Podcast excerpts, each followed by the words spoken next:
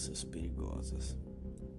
O Sr. Silas retornava para casa pelos labirintos de becos e ruas estreitas no centro da cidade. Acabara de deixar as luzes douradas das grandes avenidas e seguia na direção de seu apartamento. Nada de agitação e brilhos, apenas figuras tardias e agasalhadas. O homem andava devagar, de cabeça baixa. Talvez fulminasse algum problema. Era uma noite horrível, úmida, nevoenta. A neblina penetrava a garganta e os olhos. Os reflexos de luz, gordurosos, davam-lhe calafrios. O senhor Silas desviou a vista dos sujos tijolos que formavam o horizonte e pousou a meio quilômetro mais à frente. Viu uma cozinha iluminada e a mesa posta. Havia torradas no fogão, uma chaleira que cantava e petiscos doces e salgados. A visão emprestou uma nova energia aos pés doloridos, sacudiu os ombros e apressou o passo. Mas o Sr. Silas não iria jantar naquela noite, nem qualquer outra. O Sr. Silas iria morrer. Atrás dele, a uns cem metros, caminhava um homem cujo coração estava morto. E esse homem dissera a si mesmo que o Sr. Silas nunca mais chegaria à sua casa. Por mais estranho que pareça, quem arrancou a vida de Sr. Silas não era ninguém mais, ninguém menos que o seu melhor amigo, John Phelps, amigo de infância, colega de trabalho, padrinho de casamento e de seus filhos. Tudo isso começou três dias antes daquela noite sombria. Silas e John amigos que se conheceram com apenas cinco anos, quase irmãos, melhores amigos inseparáveis. Silas, que sempre foi mais engraçado e mais popular que John, o ajudou a socializar durante as, as etapas do colégio. Como forma de retribuição, John sempre ajudou Silas nas provas, já que Silas sempre teve muita dificuldade no entendimento das matérias da escola. Acontece que, depois que eles se formaram na faculdade, de certa forma, a relação entre eles mudou. Silas, que sempre foi brincalhão e zoeiro, nunca havia encontrado seu verdadeiro amor. John, muito pelo contrário, já era casado e estavam planejando ter seu primeiro filho. Silas, descontente com essa situação, num ato de extremo egoísmo, ou por algumas pessoas considerado como amor e ciúmes também, tomou uma atitude drástica.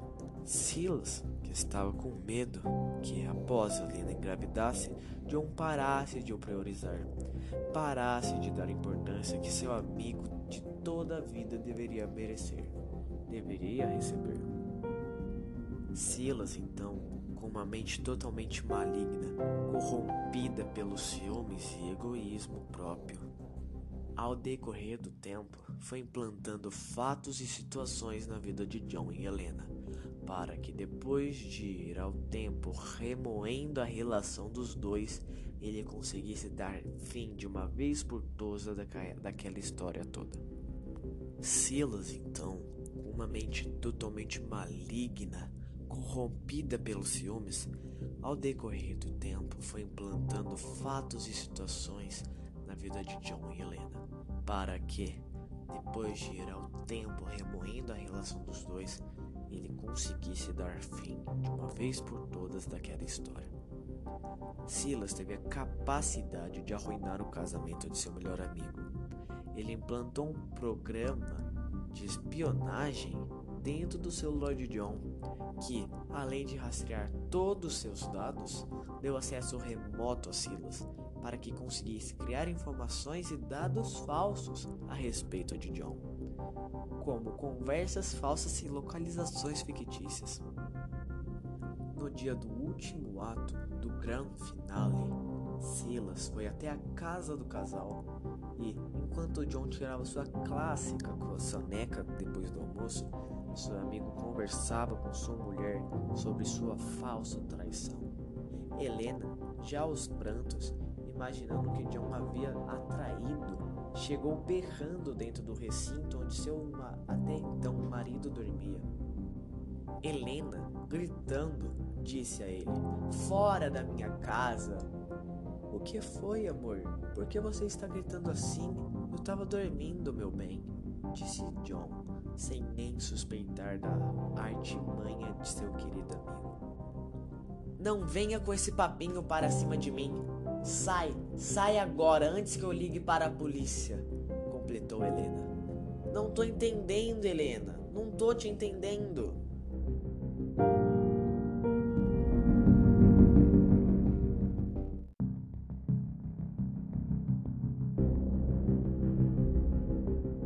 Você sabe do que eu tô falando. Vaza daqui, seu ordinário, vagabundo. Sai logo, sai daqui, disse Helena enquanto pegava um cabo de vassoura para espancar John. John, então, na tentativa de amenizar a situação, de apaziguar, foi até o seu trabalho conversar com seu amigo Silas. Perdi conselhos para entender o que acontecia. Nesse momento, já ao entardecer do sol, John entrou em seu escritório de trabalho e não achou Silas, este que voltava para casa, pensando se seu esquema deu certo ou não. John, porém, fez uma observação muito importante. No computador ainda ligado de Silas, viu todo o programa de espionagem feito por seu amigo. E, ao bater o olho de relance, ele conectou o que haver acontecido com sua mulher e Silas. Leu todas as conversas falsas criadas por Silas, que fingia relações, e essas que são inexistentes, de John entre outras mulheres.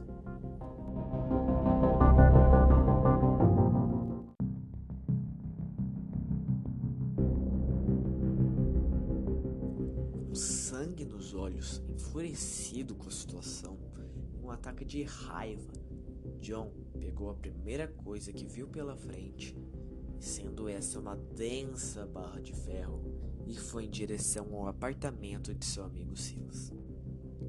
John não pensava em nada além de Silas e imaginava como seu amigo seria capaz de cometer algo tão egoísta quanto o que tinha acontecido. John, ainda no meio do caminho daquela rua tão apertada, se deparou com Silas, indo em direção ao seu apartamento.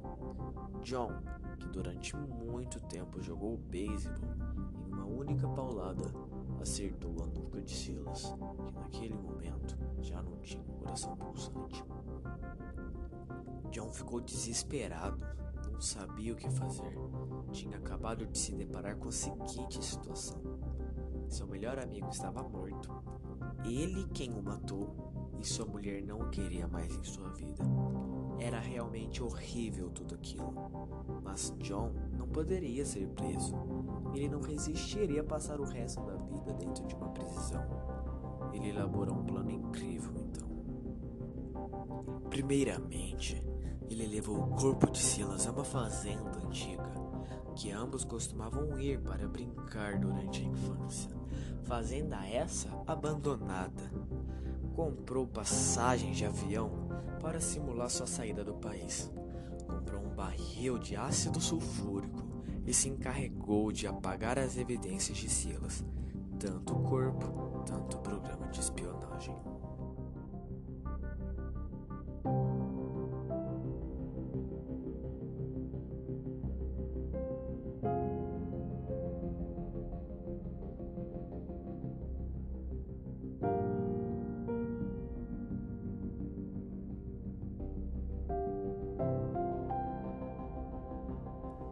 A polícia foi chamada após diversas faltas consecutivas de Silas no trabalho.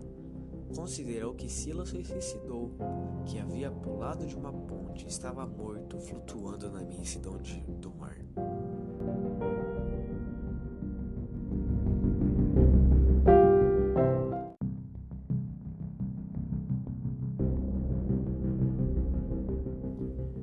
O motivo que levou a polícia da cidade a pensar que Silas havia se suicidado foi o fato que o relógio dele se localizava na beira da ponte. Tal objeto foi deixado lá propositalmente por John. Estava tudo indo bem, até que, dois meses depois, John não aguentou aquele peso na consciência. O remorso em seu coração, a culpa em sua mente o remoía. Logo, ligou para a polícia da cidade, por descagem anônima, dizendo que Silas havia sido assassinado. O melhor detetive da cidade, George, foi chamado então para ver se conseguia solucionar o caso. E foi ele quem desvendou todo o crime, descobriu todo o trama. Ele desvendou todo o crime em decorrência do rastreio da ligação que John fez.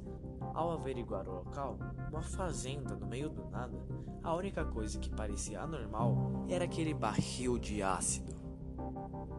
Ao olhar dentro do barril, verificou uma aliança de ouro, que no caso pertencia a John, e que havia resistido à desintegração do ácido. Sim, isso mesmo. John, logo após a ligação, não suportou a dor de ter matado alguém, mesmo esse alguém tendo arruinado seu casamento. Ele era seu amigo.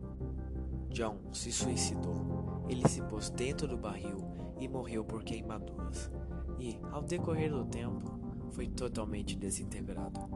George, como bom detetive, foi conectando um fato ao outro e confirmou com a esposa de John que aquela era sim a aliança de seu ex-marido, agora falecido.